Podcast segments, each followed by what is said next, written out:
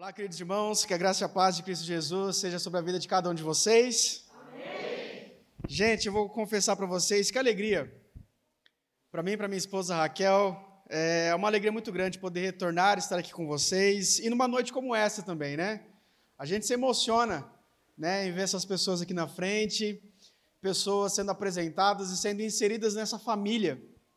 Porque na verdade, igreja é isso. Nós somos uma família. É gostoso poder a gente se cumprimentar e se saudar um ao outro, dizendo graça e paz, paz do Senhor. Meu irmão, você já parou para pensar no peso que há nessa, nessa palavra, irmão? Sabemos que nós somos uma irmandade. Queridos, então é, é, é muito gratificante. A gente fica feliz com tudo isso, feliz com tudo aquilo que Deus tem feito nesta igreja. Para nós é uma alegria muito grande poder estar aqui com vocês e poder presenciar tudo isso. A nossa oração é que Deus continue na sua doce graça, abençoando essa igreja, abençoando as famílias dessa igreja, e que vocês continuem a exalar, né, a transbordar da presença de Deus, como a gente tem visto todas as vezes que a gente tem a oportunidade de estar aqui com vocês. É muito, muito bom.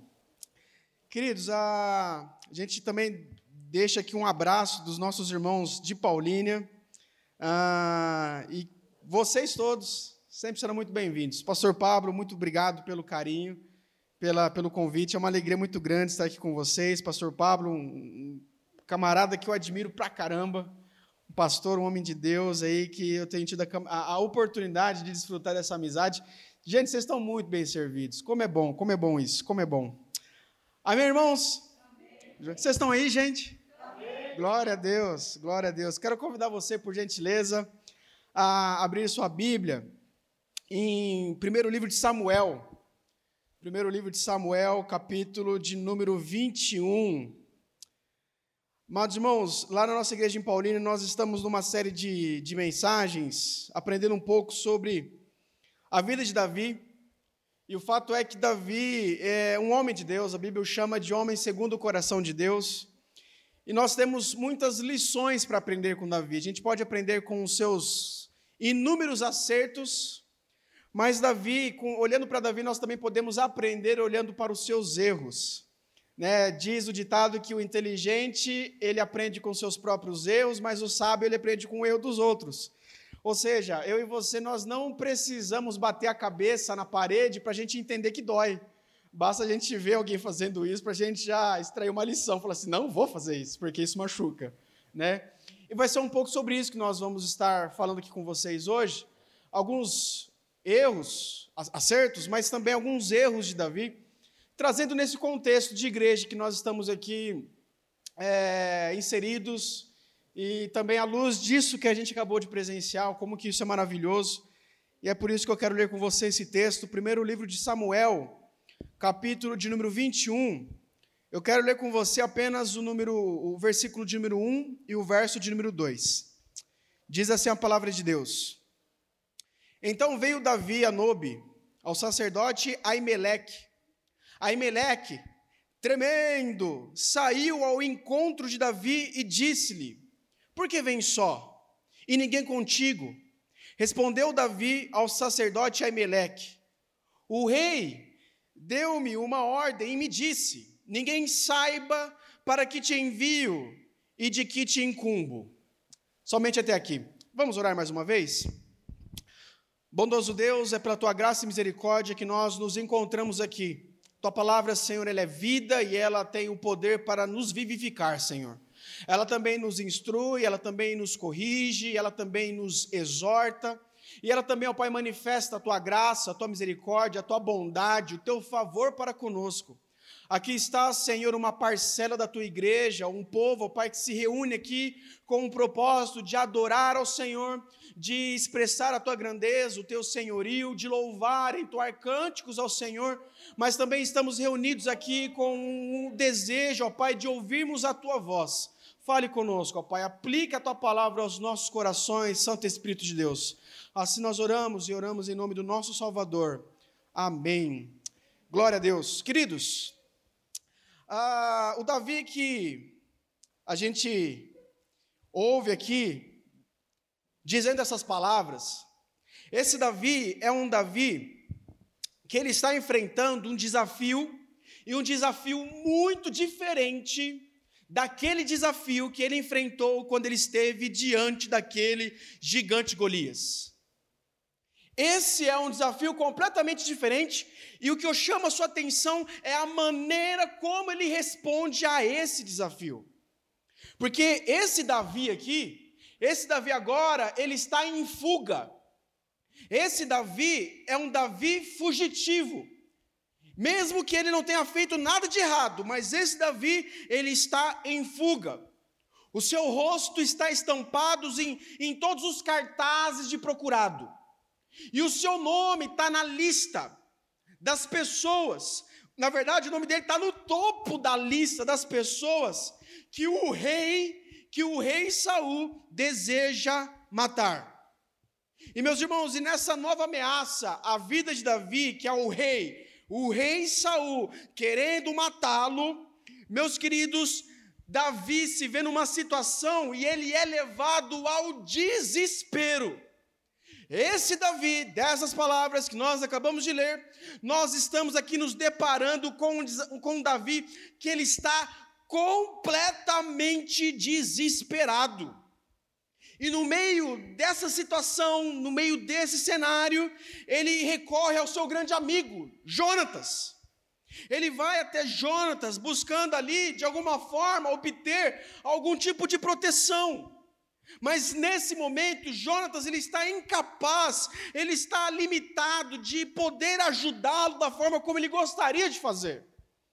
Então, a Bíblia também nos mostra que Davi, diante disso, ele vai buscar refúgio com Samuel e os seus profetas lá em Ramá. Mas a Bíblia também nos diz que o rei Saul, tomando conhecimento disso, segue Davi até lá. E aí então Davi, descobrindo por meio de Jonatas que Saul está determinado a matar ele, Davi foge, e ele foge repentinamente, mal e mal levando tipo assim, mal e mal levando uma troca de roupa. E agora ele foge, queridos, para uma cidade chamada Nobe. Ele foge para essa cidade, uma pequena cidade localizada a cerca de três quilômetros meio da casa de Saul. Saul que morava em Gibeá, e lá em Nobe, queridos, ele se depara com um sacerdote, um homem chamado Aimeleque. Quem que era ele? Aimeleque, bis, é, bisneto do profeta Eli. E ele era o responsável, ele era o dirigente para uma espécie de mosteiro. Nessa cidade, na cidade de, de, de Nobe, havia ali cerca de 85 sacerdotes. E Aimeleque era o, o responsável, era o dirigente dessa turma. E por conta desse grande número de sacerdotes, essa pequena cidade, ela ficou conhecida, ela recebeu o nome de a cidade dos sacerdotes. E no meio desse dilema, Davi recorre a essa cidade, procurando escapar do seu inimigo Saul, que quer matá-lo. Então, esse é o pano de fundo, certo? Amém? Amém? Joia?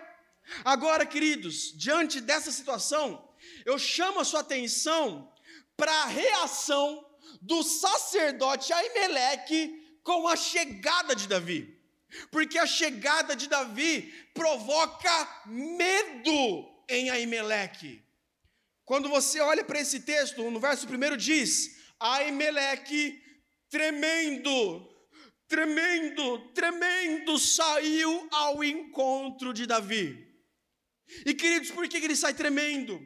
Porque com certeza a notícia do ódio do rei Saul por Davi já havia se espalhado a ponto de deixar o povo agitado por conta daquele fugitivo.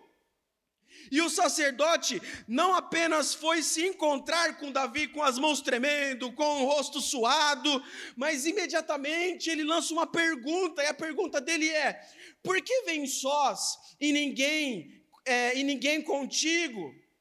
Porque causa uma estranheza. Nesse momento aqui, Davi já era um grande oficial. Ele já era um grande guerreiro e, e não era, não era normal. Causa, causava estranheza você ver um alto oficial é, é, é caminhando, como Davi, caminhando ali, é, é desacompanhado de uma comitiva oficial. Então isso levanta ainda mais suspeitas para Imeleque. E aí então, queridos, nós vimos o pano de fundo, nós vimos a reação desse sacerdote Aimeleque, mas agora, que é o ponto principal, eu chamo a sua atenção para a reação de Davi nessa situação. Porque Davi, não perca isso de vista, Davi, ele está aqui desesperado. E meus irmãos, quando nós estamos desesperados, a gente perde a noção das coisas. Desesperado, Davi, ele recorre à mentira. No verso de número 2, nós lemos: o rei, olha só, queridos, olha só a mentira, olha a mentira. Davi, por que, que você tá, Davi, tipo, ô oh, Davi, que surpresa, né? É, o que que, o que que traz o Senhor até aqui, Davi? Né? Tremendo de medo. Olha a resposta de Davi. O rei, o rei deu-me uma ordem e me disse: Ninguém saiba por que te envio e de que te incumbo. Mentiroso! Mentiroso! Meus irmãos, Davi aqui alegou estar numa espécie de missão secreta a serviço de Saul e que os seus homens estariam ali escondidos ali perto. O que é curioso é que até agora, até aqui, queridos, nós tínhamos aqui é, se deparado com um Davi brilhante, um Davi impecável. Até então, uma espécie de Davi puro a gente podia dizer que Davi era mais ou menos como aquele personagem, a Branca de Neve, cercada de bruxas com aquelas aquelas viúgas no nariz e só a Branca de Neve, só o Davi é imaculado. Mas agora, queridos, a gente se depara com um Davi desesperado, e no meio desse desespero, a gente se nota aqui um Davi que ele é mentiroso. Na verdade, essa não foi a primeira mentira de Davi. No capítulo anterior, capítulo 20, verso 6, a gente já vê ali uma mentira de Davi. Mas o fato é que agora a situação está mais agravante. Por quê? Porque agora Davi, ele mente na maior cara de pau. E ele faz isso mentindo na cara de um sacerdote do Senhor, estando ele no tabernáculo do Deus que é santo. E ele faz isso. E aí, queridos, eu chamo a sua atenção. Eu chamo a sua atenção porque é exatamente isso que acontece quando eu e você nós somos tomados pelo medo. Davi não havia feito nada de errado. Ele estava fugindo, sim, preservando a sua vida, mas ele não fez nada de errado. Mas nessa situação, nessa circunstância, aquilo gerou tamanha, tamanho, tamanho medo nele, tamanho desespero que o conduziu a caminhos nada corretos. E meus irmãos, quando nós também ficamos desesperados, nós somos tomados pelo medo, nós temos uma grande tendência de nos esquecermos da fidelidade. Nós temos uma grande tendência de nos esquecermos do cuidado, do amor de Deus, e por conta disso nós facilmente adotamos padrões pecaminosos. Davi, queridos, ele perdeu o seu foco em Deus. E porque ele perdeu o seu foco em Deus, Saul, o seu oponente, ele cresce absurdamente dentro da mente de Davi. E a consequência disso é que Davi ele entra em desespero. E da mesma forma, meus irmãos, quando eu e você nós perdemos o foco em Deus e passamos a focar nas circunstâncias difíceis da vida, o medo nos assombra, o medo nos domina e esse medo ele pode ser avassalador. Esse medo ele pode vir e derrubar, ele pode vir e atropelar a nossa paz ele pode acabar com a nossa concentração, e por causa disso, nós ficamos desesperados. Porque nós passamos a olhar mais para as circunstâncias, para os nossos bichos papãos, ao invés de nós olharmos para aquele que é a razão da nossa fé. E aí, queridos, ficamos desesperados. E é numa situação como essa que a gente começa com os questionamentos. É no momento como esse que nós começamos a fazer as perguntas. É no momento como esse que a gente começa, mas e se isso acontecer? Não, mas mas e se aquilo outro acontecer? Mas e se acontecer aquilo? Mas e se, e se não for dessa forma? Nós somos tomados pelo desespero e por conta disso começa os e se, e se, e se. E tudo isso passa a nos amedrontar, queridos, por quê? Porque perdemos o foco em Deus. E porque nós perdemos o foco em Deus, nós começamos a querer dar o nosso jeitinho. Porque nós achamos que de repente Deus se esqueceu de nós, ou que Ele está ocupado com outras coisas, e que no meio dessa situação, a gente precisa arrumar uma solução para os nossos problemas, e é aqui, queridos, que começa o, o, o, a, nossa, a nossa situação crítica, porque é aqui, queridos, que nós começamos a vacilar. Davi tentou dar um jeitinho, e nessa tentativa de dar um jeitinho, Davi, ele recorre à mentira. E quando nós fazemos isso, meus irmãos, na verdade, nós não estamos contribuindo em absolutamente nada para a situação. Quando nós fazemos isso, não tem absolutamente nada de positivo nisso. Pelo contrário, o que nós só vemos quando nós tentamos dar o nosso jeitinho são resultados danosos. Sabe por quê? Porque, embora as mentiras, elas possam até ser bem planejadas, aparentemente promover em nós uma segurança naquele momento, elas sempre nos asseguram e elas sempre nos conduzirão a uma desgraça futura. Porque, irmãos, não tem como nós que somos cristãos, confiamos nesse Deus e nós ainda vivemos uma vida na base dos nossos jeitinhos. Quando na verdade eu e você nós somos chamados a confiar. Quando na verdade eu e você nós somos chamados a se lançar. Quando eu e você nós somos chamados a mergulhar e descansar nele. Mas aí, queridos, o fato é que quando nós perdemos o foco em Deus, nós ficamos cegos, nós ficamos irracionais, e o fato é, queridos, que Davi ele sabia que aquela situação, que aquela mentira, estava colocando Aimeleque numa situação de perigo.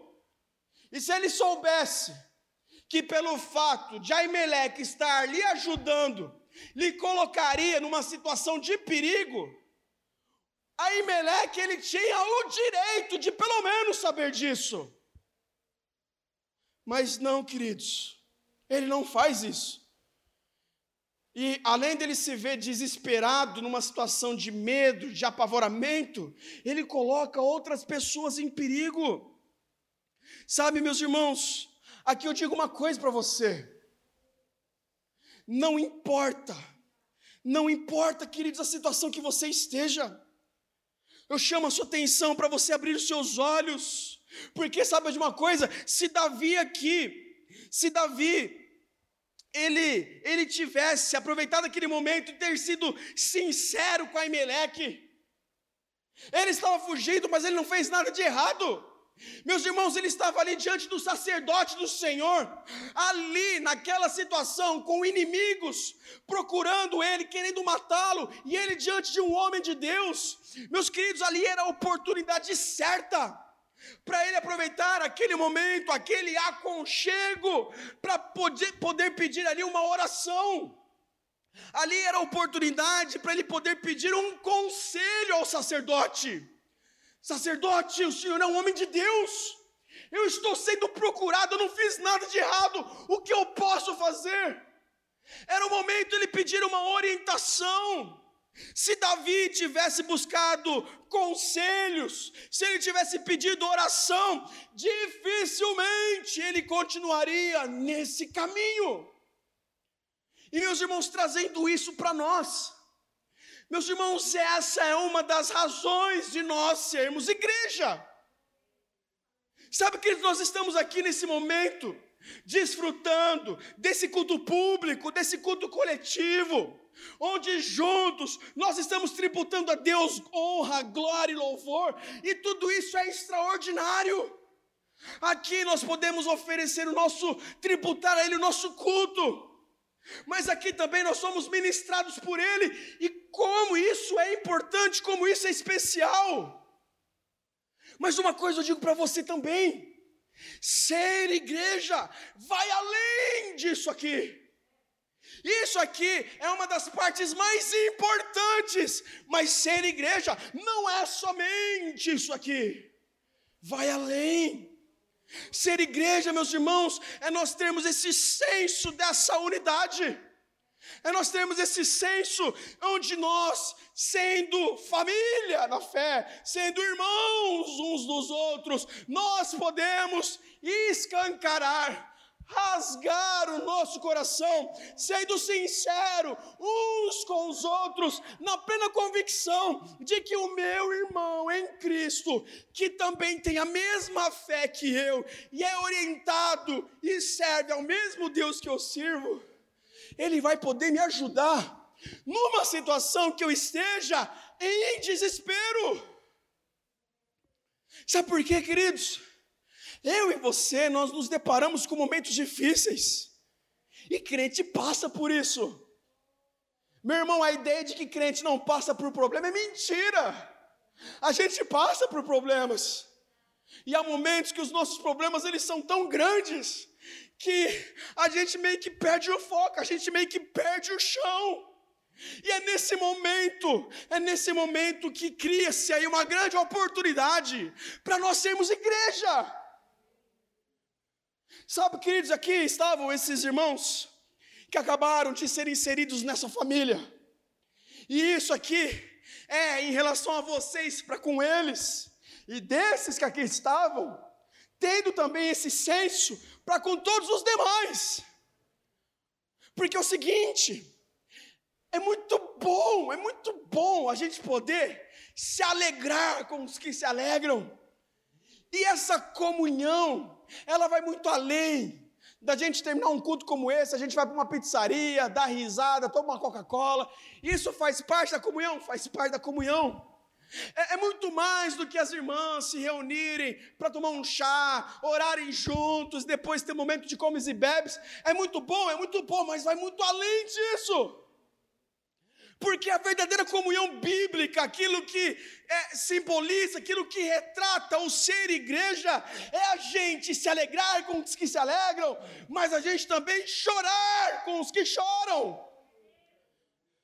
É nós termos essa prontidão não esperar o pastor falar para você fazer isso. É você ter esse senso de que o seu irmão que está perto de você, ele não está bem, alguma coisa está de errado, e você, movido por um desejo, por uma sensibilidade de se dispor, de te ajudar, de servir, de melhorar a vida dele, você se colocar à disposição para somar, agregar na vida dele.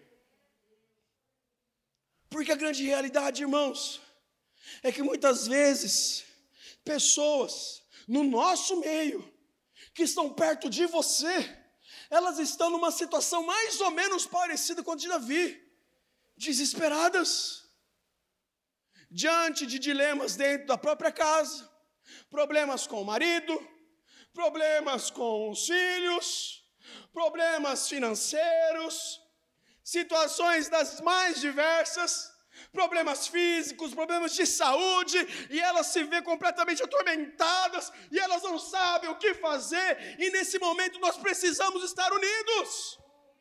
Porque senão, queridos, nós passamos a nos isolarmos, e eu e você nós não somos uma ilha. Nós somos chamados a viver numa comunidade onde nós somamos, abençoamos e servimos uns aos outros. Igreja é ser isso, meu irmão. É você ter a mentalidade que você, dotado de dons e talentos que Deus lhe deu, é para você poder agregar e edificar a coletividade.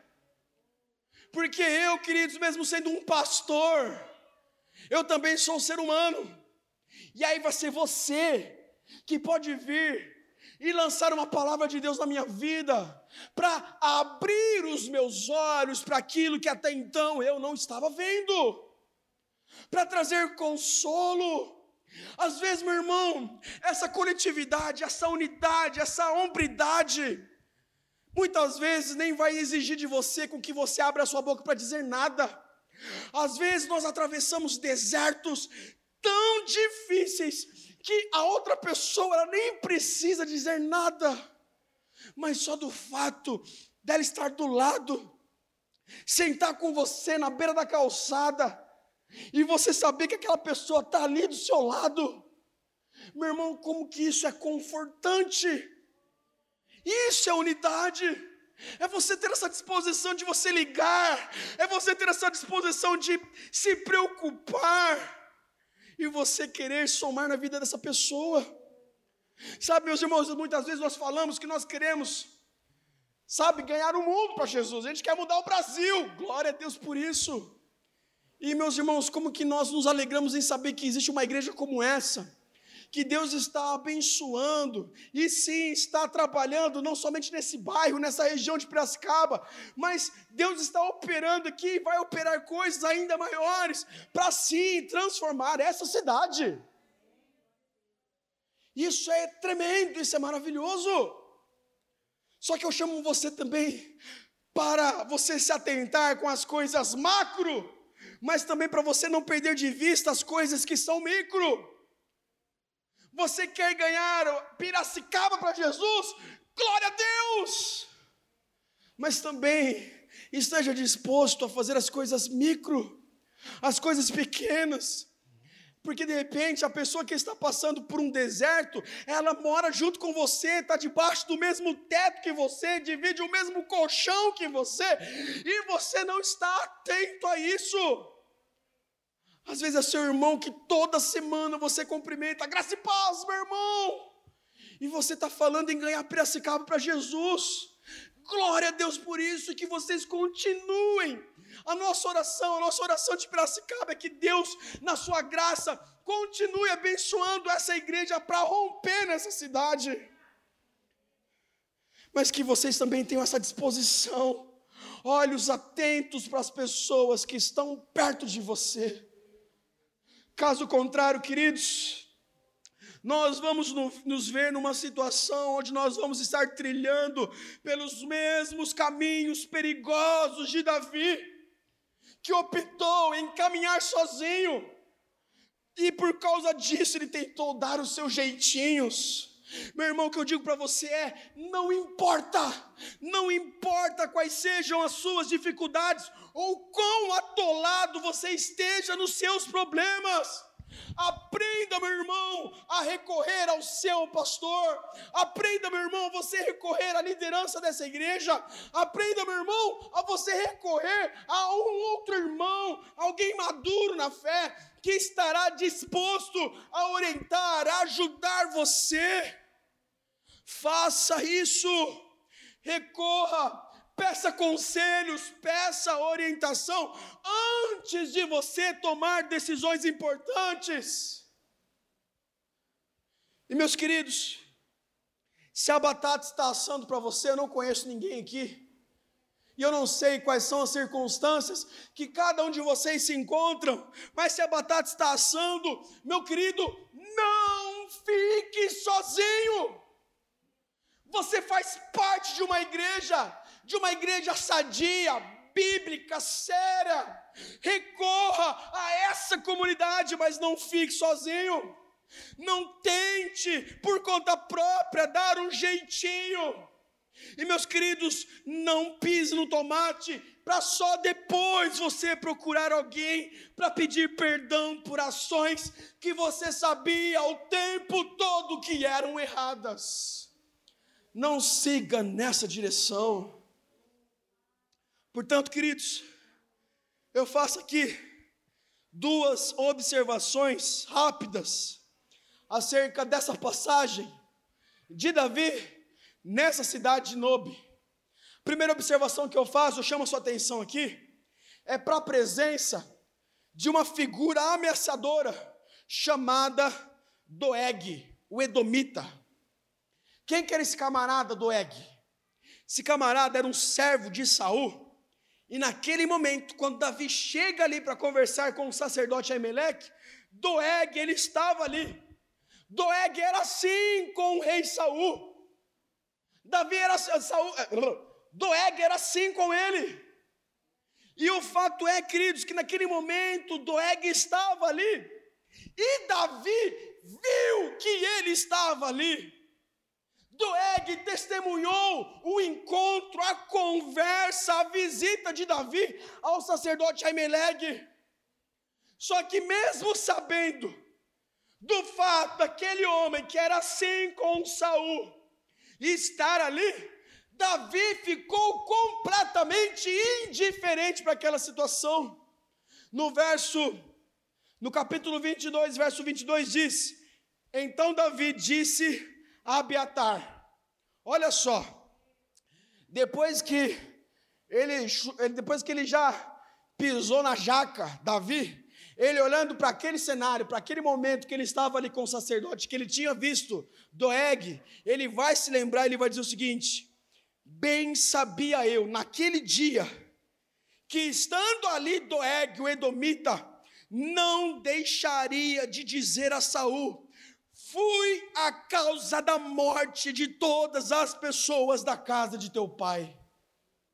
Meus irmãos, Davi sabia que Doeg contaria tudo para Saul depois, que o sacerdote que estava ali sendo enganado sofreria as consequências, mas Davi não fez nada para intervir. Nada. Sabe por quê? Porque quando nós perdemos o foco em Deus, o medo nos desespera de tal forma que nós ficamos preocupados só conosco.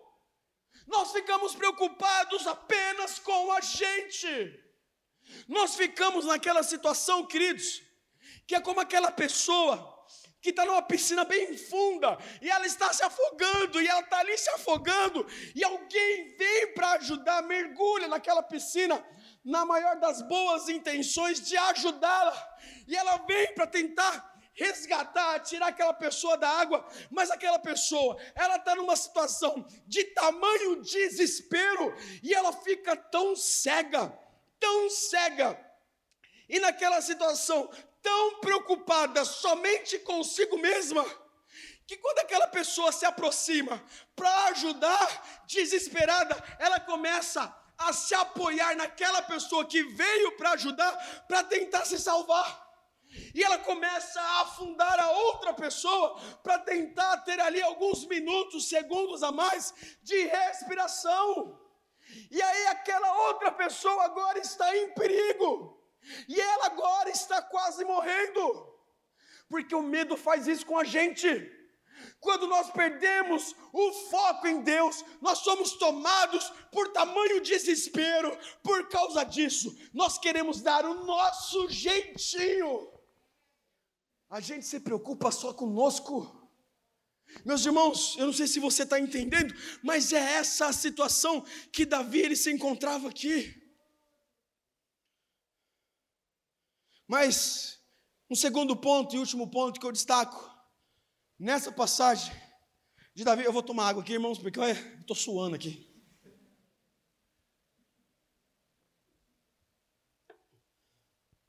Lá em Paulina, Novo Odessa, a gente mora em Novo Odessa, a gente pastoreia em Paulina, mas a gente mora em Novo Odessa. Lá estava um frio, hein?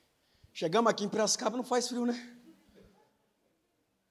Mas o fato é, irmãos, o segundo ponto que a gente destaca com vocês, mostrando o desespero que assombra o coração de Davi, é que nesse momento, diante do sacerdote Aimeleque, Davi, ele pede por uma arma, por uma arma.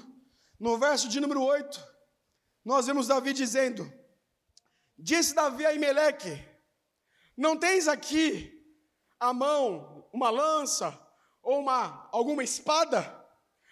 Olha a mentira, Davi mentiroso. Olha que Davi mentira, Davi picareta esse Davi aqui.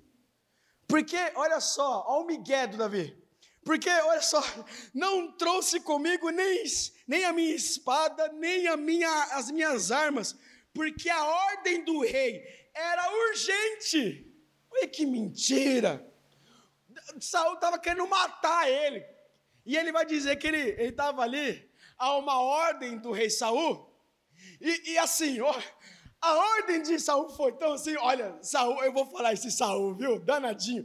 Ele me chamou com tamanha urgência que eu tive que sair correndo para uma missão secreta, uma missão militar. E nessa missão, não é que eu acabei esquecendo a minha espada, olha só.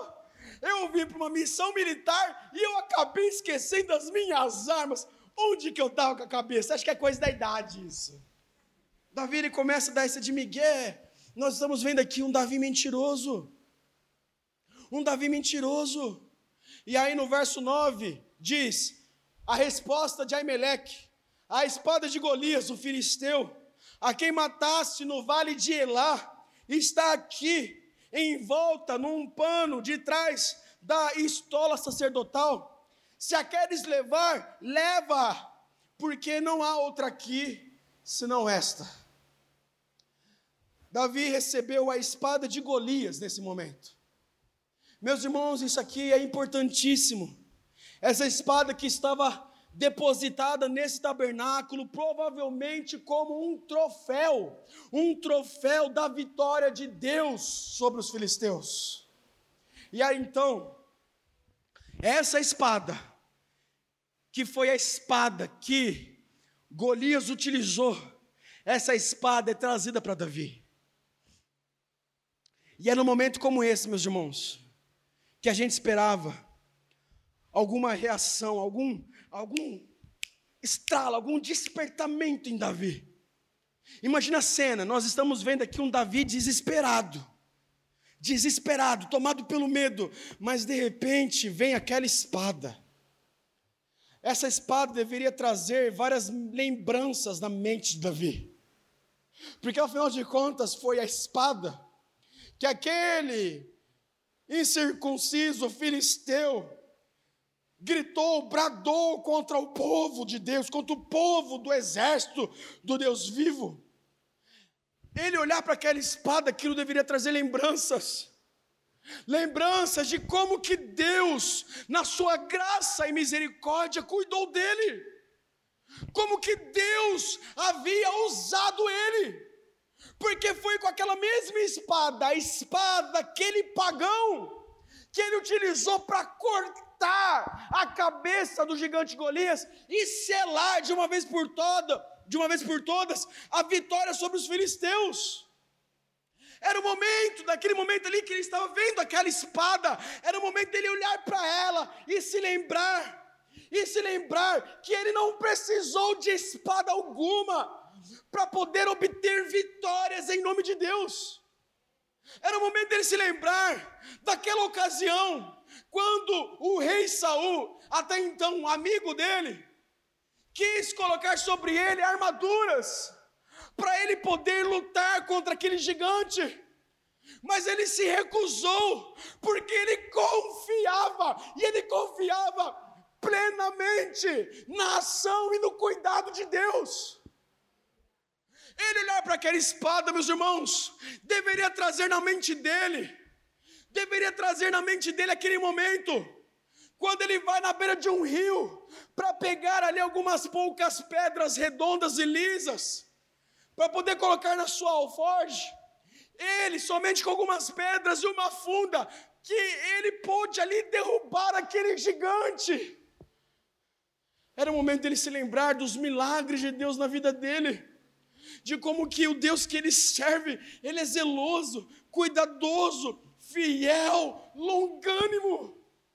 Era o momento dele se lembrar daquela vez que ele disse: Você vem contra nós, armados de espadas e lanças, mas nós vamos contra ti, em nome do Senhor dos exércitos. Mas ele se esquece disso, irmãos. E agora, na sua situação de desespero. Esse Davi, ele recorre a uma espada, a uma espada de pagão, para tentar solucionar os seus problemas. Porque nós estamos aqui nos deparando com um Davi que está completamente cego. Meus irmãos, essa é a situação.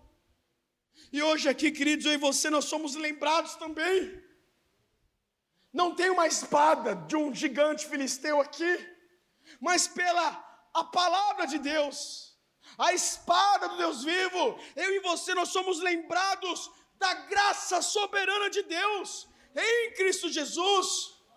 Eu e você nós somos lembrados, queridos, que precisamos ser fortalecidos nessa graça contra as tentações para que a gente não venha a mentir, enganar, manipular outras pessoas, ou quando eu e você nós somos desconfiados, desacreditados do cuidado de Deus, quando nos sentimos ameaçados e com medo.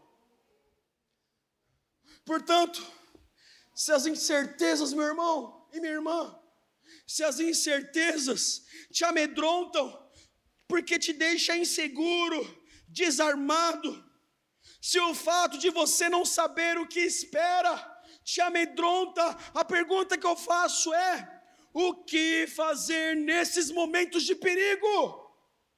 Queridos, o que eu digo para você é: confie, traga na sua memória aquilo que te traz esperança.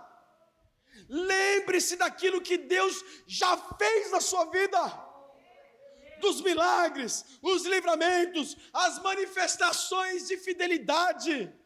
O quanto que ele tem sido zeloso para você, não importa quais sejam os seus problemas, ou quão profundo você esteja nele, eu e você, nós servimos um Deus que é fiel. Ele é fiel. O fato de eu e você nós não temos o controle das nossas vidas, não significa que eu e você nós estamos lançados ao acaso. Por quê? Porque Deus ele controla as nossas vidas. E ele faz tudo para que caminhe exatamente dentro dos seus propósitos. É por isso que o Salmo 27, verso 1 diz: O Senhor é a minha luz e a minha salvação, a quem temerei? O Senhor é a força da minha vida, de quem me recearei? Ele é a força da nossa vida. Portanto, queridos, confiemos na soberania do Senhor, por tudo aquilo que Ele diz na Sua palavra, e é por causa disso que eu e você, nós não precisamos temer, por quê? Porque esse Deus ele é bondoso, esse Deus ele é sábio, esse Deus é amoroso, esse Deus é perfeito, ele é soberano.